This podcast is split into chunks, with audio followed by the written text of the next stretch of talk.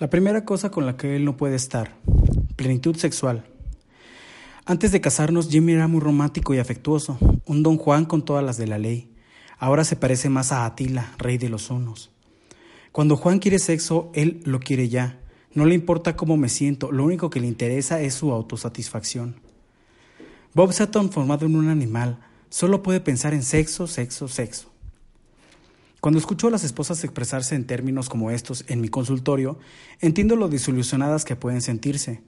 Con anterioridad los hombres que sabían cómo darles afecto a estas mujeres las tenían a sus pies.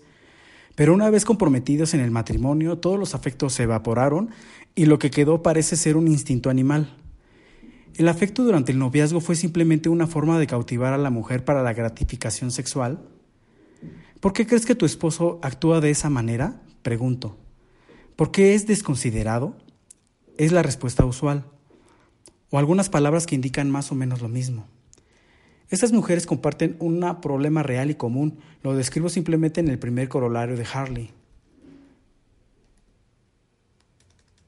La esposa típica no entiende las necesidades profundas de sexo de su esposo, más de lo que el esposo típico no entiende la necesidad profunda de afecto que tiene su esposa. Si ambos lados quieren escuchar y cambiar, una pareja puede resolver esto sin demasiada dificultad. En el capítulo 3 fui bastante duro con los hombres, porque de todo corazón creo que la incapacidad de ellos de mostrar afecto es un problema crucial. Recuerden, el afecto es el entorno del matrimonio.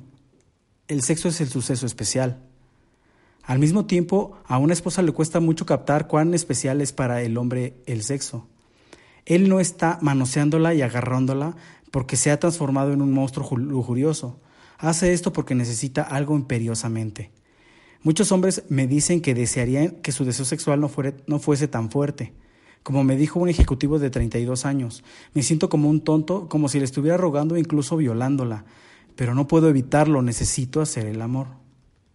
¿Por qué los hombres a menudo se sienten engañados? Cuando un hombre elige una esposa, promete permanecerle fiel de por vida.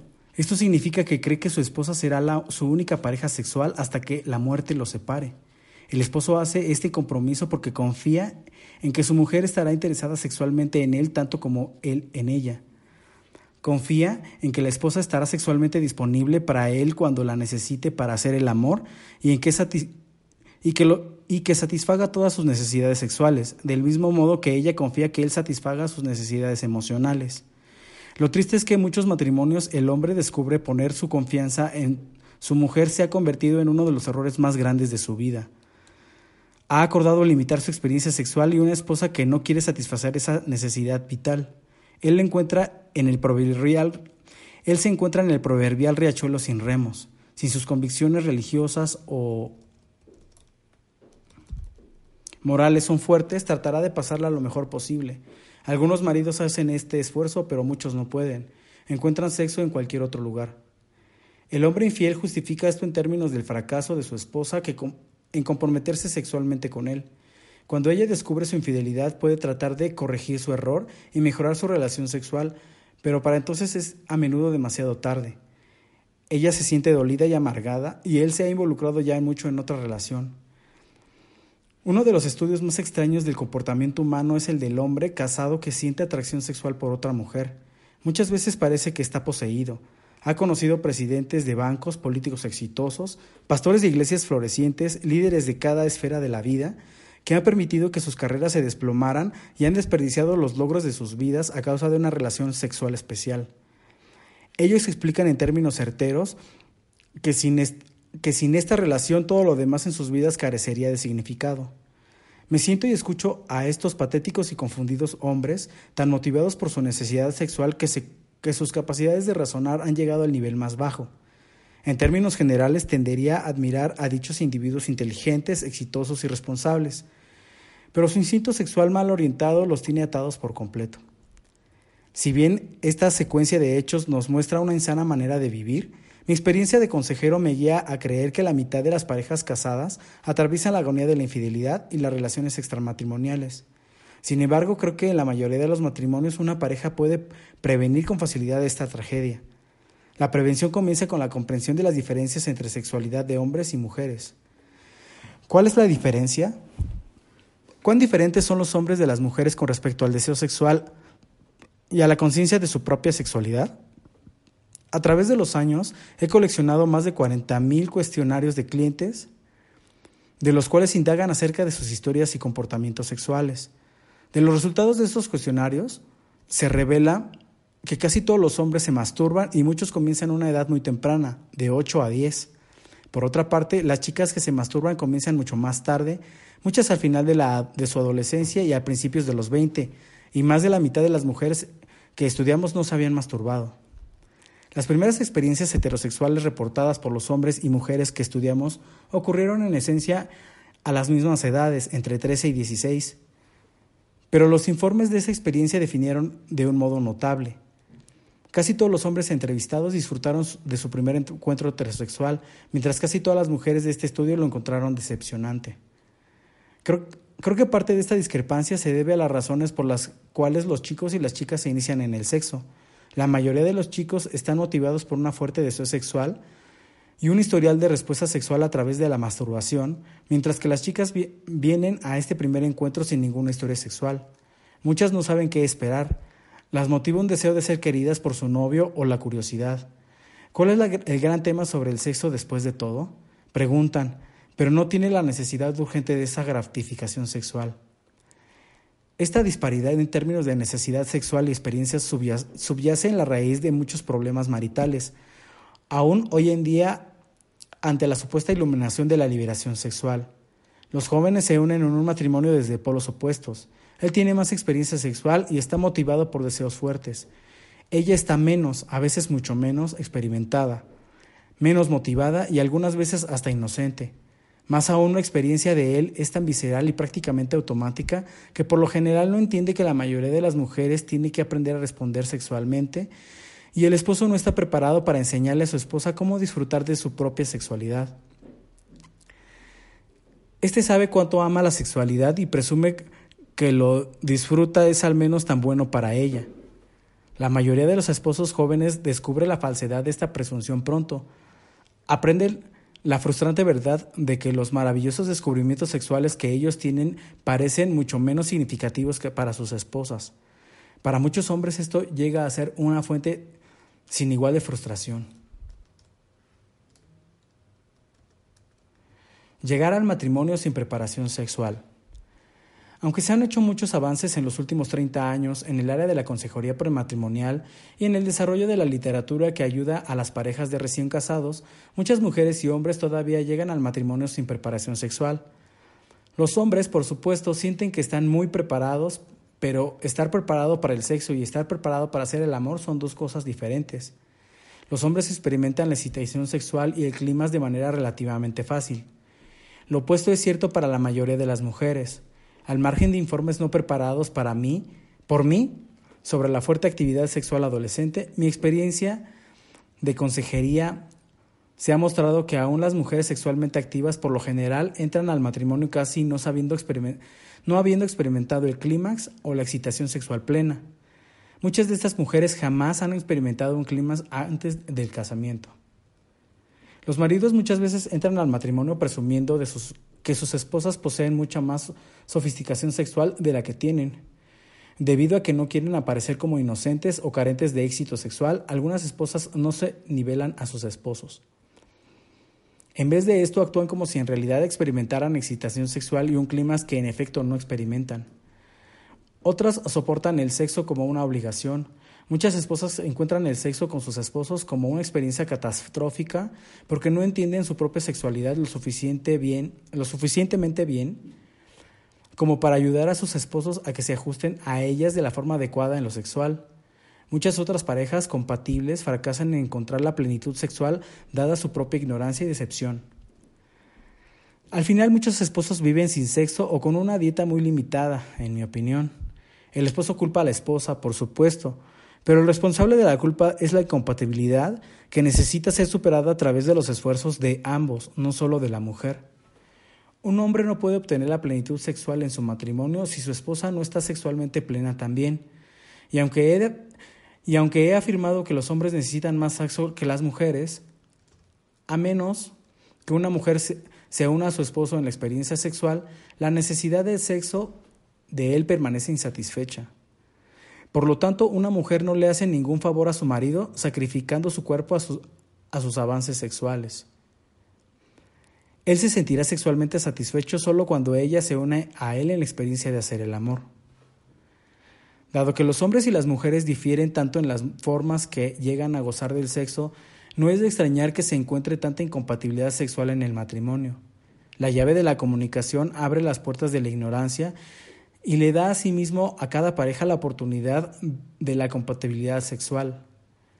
En las restantes páginas de este capítulo delinearé algunos de los puntos más importantes que los hombres y las mujeres necesitan comunicarse para lograr la compatibilidad sexual. ¿Cómo lograr la compatibilidad sexual? Lograr la compatibilidad sexual involucra dos pasos importantes. Número uno, superar su ignorancia sexual. El esposo y la esposa deben entender que cada uno su propia sexualidad y sus respuestas. Número dos, comunicar su entendimiento sexual de manera mutua. El esposo y la esposa deben aprender cómo compartir lo que han aprendido acerca de sus propias respuestas sexuales para que puedan obtener el placer y la plenitud sexual juntos. Para ayudarles a desarrollar la compatibilidad sexual en su matrimonio, el resto del capítulo presentará una lección rápida sobre la sexualidad humana.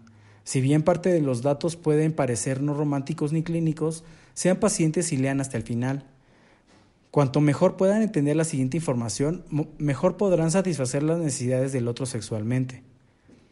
Muchos conflictos sexuales se resuelven cuando el esposo y la esposa aprenden lo que ocurre en realidad, emocional y psicológicamente, cuando hacen el amor. La experiencia sexual se divide en cuatro etapas, excitación, meseta, clímax y recuperación. Durante la excitación, el hombre y la mujer comienzan a experimentar sentimientos sexuales. El pene por lo general llega a la erección y la vagina habitualmente comienza a lubricarse. Si el pene del hombre y el clítoris de la mujer son estimulados de forma adecuada, pasan a la etapa de meseta. En este periodo el pene se endurece y la vagina se contrae, previniendo, proveyendo más resistencia y una sensación más fuerte durante la relación. El clímax, que tarda solo unos segundos, es la parte suprema de la experiencia sexual. En este momento el pene eyecta semen a borbotones, eyaculación, y la vagina se contrae y dilata de modo alterno varias veces. Sigue el periodo de recuperación, donde ambos se sienten en paz y relajados, el pene se ablanda y la vagina, que ya no segrega fluidos lubricantes, se relaja. Aunque los hombres y las mujeres experimentan las mismas cuatro etapas, no lo hacen en, en la misma forma física y emocional. Lo que funciona para un hombre no funciona para una mujer y de manera análoga, lo que funciona para una mujer no funciona para un hombre. Las parejas que quieren experimentar la compatibilidad sexual necesitan apreciar y entender sus diferencias, estas diferencias. Discutiremos cada etapa de la respuesta sexual por separado y mostraremos algunas de las diferencias más importantes. Excitación. ¿Cómo comienza todo? En las etapas más primitivas del acto amoroso, uno ya puede ver las diferencias entre un hombre y una mujer por las formas en que se excitan y, las maneras en que responde cada uno. La mayoría de los hombres llegan a excitarse en forma variada, pero lo más evidente es la visual. Muchas revistas, calendarios, películas, videocassettes y cosas similares que muestran a una mujer desnuda o semidesnuda, todas se enfocan en una sola idea. A los hombres les gusta mirar a las mujeres desnudas. Durante las sesiones de consejería, las esposas testifican que sus esposos disfrutan de verlas desvestirse y que cuando las ven desnudas la excitación sigue en, solo, unos en solo unos pocos segundos. Un hombre experimenta con facilidad la excitación, que puede ocurrir varias veces por día. Muchas experiencias visuales y no visuales pueden hacerlo. Un perfume en el ascensor, mirar a una mujer que camina, observar una foto de una modelo desnuda e incluso soñar de día. Las esposas a veces expresan gran sorpresa ante la habilidad de sus esposos de excitarse sexualmente contra, con otras mujeres, pero necesitan entender que sus esposos no están siendo infieles o promiscuos. Simplemente han experimentado una característica del varón. La excitación en sí misma no significa tanto para el hombre. Puede ocurrir con poco esfuerzo y a veces la experimenta lo, lo quiera o no. A las mujeres les cuesta entender esto porque experimentan la excitación en forma muy diferente a los hombres. En la excitación de la mujer hay algo mucho más deliberado y complicado, ya que no depende de la mayoría de los casos la estimulación visual. Aunque el centro de atención de los varones se da en las revistas de mujeres, la mayoría de las mujeres en realidad piensan en las revistas más como conversaciones de humor que como medio de genuina estimulación sexual. Para la mujer promedio excitarse es más un tema de decisión mental que el resultado de alguna estimulación, ya sea visual o de otro tipo. Una mujer puede elegir si quiere o no experimentar la excitación, dependiendo en sus vinculaciones emocionales a un hombre en particular. Las cualidades como el afecto, la atención, el calor humano, la bondad, la bondad y la tierna sensibilidad hacen más por excitarla que cualquier técnica especial que un hombre pueda haber desarrollado. Un hombre con las cualidades mencionadas arriba hace que una mujer sienta que él la entiende y que la ha elegido para cuidarla. Una mujer busca todas estas señales en los ojos de un hombre. Quizá esto explique por qué cuando se les pregunta acerca de lo primero que notan en un hombre, muchas mujeres dicen sus ojos. Una esposa describió el aprecio especial de su esposo como su, capacidad de estar atento a mí como persona y no solo como pareja sexual. El afecto que él mostraba al mirarla como si fuera especial significaba mucho para su relación. En nuestra sociedad se habla mucho de que los hombres bien parecidos se unen a las mujeres hermosas, pero para muchas mujeres el aspecto de los hombres no es un tema crítico. Un toque tierno y el trato considerado pueden significar mucho más que una cara atractiva o un cuerpo delgado. Un hombre puede hacer mucho para excitar o suprimir los sentimientos sexuales de la forma en que, las, en que la toca, sus abrazos, sus besos y sus caricias pueden llevar tiernas atenciones y un cuidado especial. Los sentimientos del afecto y cuidado proporcionan la clave para la excitación de la mujer. Si una mujer se siente convencida de que un esposo posee estas cálidas afectuosas cualidades, ella puede decidir comenzar un proceso que lleva a la excitación sexual. En la mayoría de las relaciones extramaritales, la mujer encuentra a su amante irresistible porque le muestra la ternura y bondad que ella no ha encontrado en su cónyuge. El escenario común en este tipo de relaciones ve al hombre siendo superado por la búsqueda apasionada de la mujer y su agresiva carrera sexual. En la mayoría de los casos la mujer responde a la fantasía de su hombre ideal, corporeizada en su amante. No importa si el hombre es un buen tipo o una rata. Lo que en realidad importa es cómo ella lo percibe, el aura creada por los actos afectuosos a propósito. Una vez que una mujer decide excitarse, está lista para recibir y responder a la estimulación táctil adecuada, tal como las caricias en su cuerpo, en especial los senos y pezones, y la estimulación de la zona que rodea el clítoris. La misma estimulación dada a una mujer no receptiva no la excita sexualmente para nada. Tal cosa se convierte en una fuente de gran irritación para la mujer que no ha elegido ser excitada. Cuando comienza la relación sexual, la mujer necesita sostener una estimulación fuerte en su clítoris y en el canal vaginal. Una mujer aprende a crear una estimulación más intensa al, número uno, contraer su músculo pubocoxígeo, PCG, que ajusta la vagina sobre el pene en la penetración, y número dos, Empujar con su pelvis de forma rápida. Número 3. Y al colocarse en una posición que incrementa la presión sobre el clítoris y la resistencia al pene en la abertura vaginal. Unos pocos minutos de esta estimulación física por lo general llevan a una mujer excitada y a su esposo excitado a la etapa que sigue, la meseta sexual. La meseta, la mejor etapa de hacer el amor. Mientras las mujeres necesitan una estimulación intensa y muy especial para alcanzar la meseta, los hombres necesitan mucho menos estimulación. La relación sexual en sí misma es prácticamente suficiente para los hombres y muchos llegan a la meseta con menos estimulación todavía. Por desdicha, la necesidad de ella de una mayor estimulación y la necesidad de él de menos crean un problema sexual común. La eyaculación prematura, lo que significa que el hombre llega al clímax demasiado pronto. Como ella empuja rítmicamente con su pelvis para estimular su clítoris, la estimulación llega a ser demasiado grande para él. El hombre experimenta un clímax y pierde su erección antes de que ella pueda llegar a la meseta o al clímax.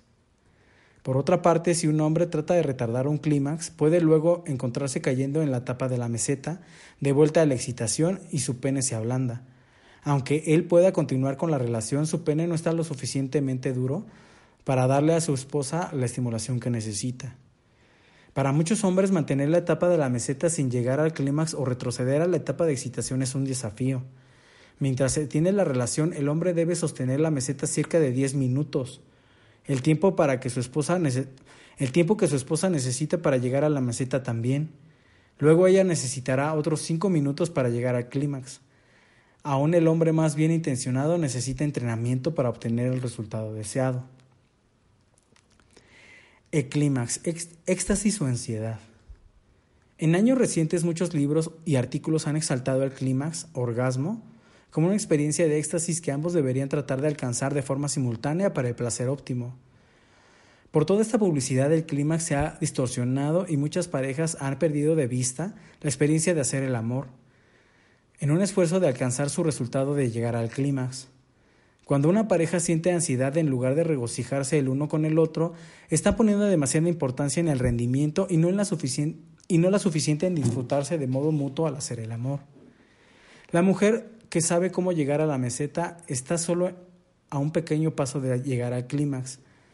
Esto solo toma un poco más de tiempo y estimulación. De todas maneras, algunas mujeres a las que he aconsejado Me han confiado que en realidad no le encuentran el valor a llegar al clímax tomando en cuenta el trabajo para llegar ahí.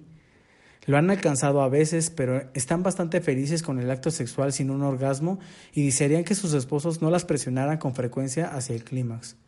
Por lo general, aliento a los hombres para que les permitan a sus esposas decidir si quieren o no experimentar el clímax. En mis prácticas he observado que las mujeres con mucha energía eligen de forma habitual el clímax cuando hacen el amor. Las mujeres con menos energía o que se sienten cansadas después de un día largo a menudo no llegan al clímax. Por otro lado, los hombres estén llenos de energía o exhaustos casi siempre eligen el clímax porque requiere muy poco esfuerzo adicional. Una buena relación sexual toma en cuenta esta diferencia de esfuerzo. Un hombre sensible no presionará a su esposa hasta alcanzar el clímax porque se da cuenta de que puede disfrutar del sexo más y mejor sin esto. La ansiedad de llegar o no al clímax no tiene lugar en una relación sexual plena.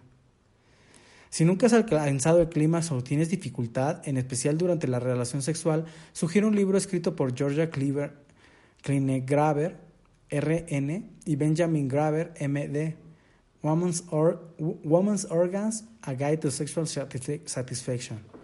El orgasmo femenino, una guía para la satisfacción sexual, New York Warner Books, 1975.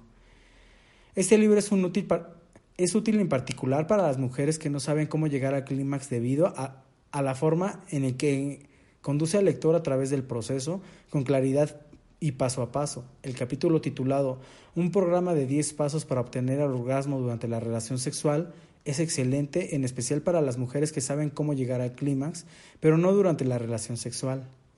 Encontré que no todos los pasos recomendados son necesarios para obtener un clímax exitoso. Se puede modificar el plan para que se acomode a sus valores y sensibilidades.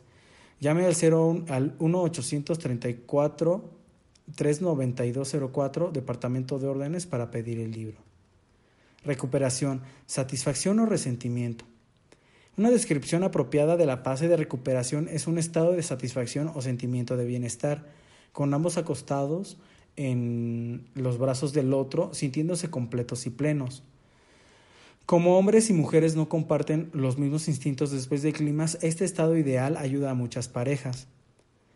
De forma característica, después del clímax, una mujer cae en la etapa de la meseta y puede alcanzar otro clímax si lo decide así. Si ella no decide llegar al clímax otra vez, lentamente llega a excitarse de nuevo y luego va perdiendo esa excitación. Mientras tal cosa tiene lugar, ella siente un profundo sentimiento de paz y un gran deseo de afecto. Muchas mujeres dicen que pueden experimentar esto hasta una hora después de la relación sexual. Durante la etapa de recuperación, los hombres no experimentan las mismas sensaciones. Un segundo clímax no es deseable para ellos porque requiere mucho más esfuerzo que el primero, si, es que pueden alcanzarlo siquiera. Y para la mayoría de los hombres, un tercer clímax durante un corto tiempo es casi imposible. A diferencia de la mujer, el hombre no cae en la meseta después del clímax, sino que por lo general regresa a la excitación y aún esto y aún eso ocurre solo de forma momentánea. Muchos hombres se encuentran por completo desinteresados en el sexo un minuto después del clímax. A menudo dichos hombres se levantan con rapidez a ducharse o se dan la vuelta para dormirse. Muchas lunas de miel se han estropeado por este comportamiento insensible. Cada pareja debe establecer sus propias normas de esta etapa de recuperación. Un hombre debería estar listo para llevar a su esposa a otro clima sexual a través de la estimulación táctil si ella lo decide, o debería de continuar mostrándole afecto por lo menos unos 15 minutos. No deje que a este cálido y significativo momento se le escape un tiempo de conversación. Por otro lado, una mujer no debe tomar la pérdida del interés sexual del esposo como una señal de, rechazo hacia ella. La esposa necesita entender que la parte puramente física de la sexualidad de los hombres se levanta después de un tiempo de abstinencia y cae muy pronto después del clímax. Esto no significa que él no la ame más, aunque su deseo sexual haya alcanzado en ese momento un punto bajo. Resolviendo los problemas sexuales. Aunque los problemas sexuales causan tensión e infelicidad en muchos matrimonios, estas dificultades pueden ser resueltas con más facilidad de lo que uno pudiera pensar. En la mayoría de los casos simplemente se requiere educación. Para tratar con tales problemas, la pareja deseosa de aprender lo que necesita saber y de practicar juntos obtendrá lo mejor. Las esposas en especial necesitan aprender más acerca de su sexualidad. Antes de que puedan satisfacer las necesidades sexuales del esposo, deben saber cómo experimentar cada una de las etapas que he descrito. Muchas me preguntan, ¿cómo aprenderlo? Depende de cuán difícil es el problema que enfrentas.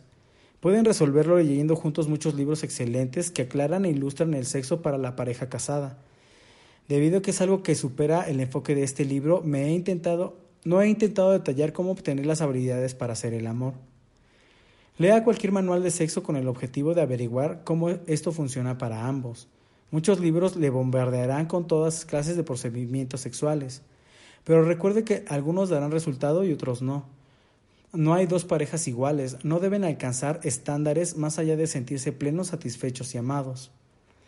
Si tienen un problema sexual mayor, pueden necesitar visitar a un terapeuta sexual preparado. He utilizado la terapia sexual para guiar a algunos clientes con problemas sexuales. Pero dado de que cada caso que trato es de naturaleza individual, no he discutido los procedimientos terapéuticos aquí. Si sientes que tu problema necesita la atención individual de, un terapeuta sexual, sería prudente de tu parte que leas los libros que he recomendado primero. Luego puedes explicar tus problemas con mayor información e identificar a un consejero que tenga las credenciales correctas para ayudarte a solucionar el problema. Una de las ironías trágicas de mi trabajo aparece cuando aconsejo a parejas de unos 70 años con problemas de incompatibilidad sexual. Casi siempre resuelve su problema en unas pocas semanas y muchos experimentan la plenitud sexual por primera vez después de 40 años de casados. ¿Qué diferencia había hecho en nuestro matrimonio? dicen muchas veces. Aunque estoy feliz de que al fin hayan resuelto sus frustraciones, sus frustrantes problemas maritales de larga data. Me da pena los años que soportaron la culpa, el enojo y la depresión que muchas veces acompaña a la incompatibilidad sexual. Satisfacer las necesidades del otro. Como dije en el capítulo 1, quiero lograr que los esposos y las esposas se den cuenta de las cinco necesidades emocionales más importantes y de, cómo satisfacerlas. He comenzado la discusión de, He comenzado la discusión de estas necesidades básicas porque creo que son absolutamente fundamentales para un buen matrimonio, el afecto para ella y el sexo para él. Quizá hayas pensado que algunas de las cosas que dije en este capítulo son irritantes o incluso desagradables. Tal vez haya ofendido a algunos esposos al hablar sobre su necesidad de aprender acerca de su sexualidad. Estoy dispuesto a correr ese riesgo porque hay demasiado en juego. Cuando aconsejo una pareja tras otra, dos problemas básicos salen a la superficie enseguida. Pueden pensar que son inconvenientes, dolorosos e injuriantes, pero estos son los hechos. Número uno, a los hombres que están, que están mucho más en contacto con su propia sexualidad porque es una función masculina básica, les falta la capacidad en el arte de hacer el amor porque fracasan en entender las necesidades de afecto de la mujer como parte del proceso sexual. Cuando un hombre aprende a ser afectuoso, su capacidad de hacer el amor será muy diferente. El hombre interesado solo el hombre interesado solo en satisfacer su hambre de sexo acosa a su mujer porque sus técnicas son insensibles a los sentimientos de ella. Utiliza el cuerpo de su esposa para su propio placer mientras ella se enfurece cada vez más.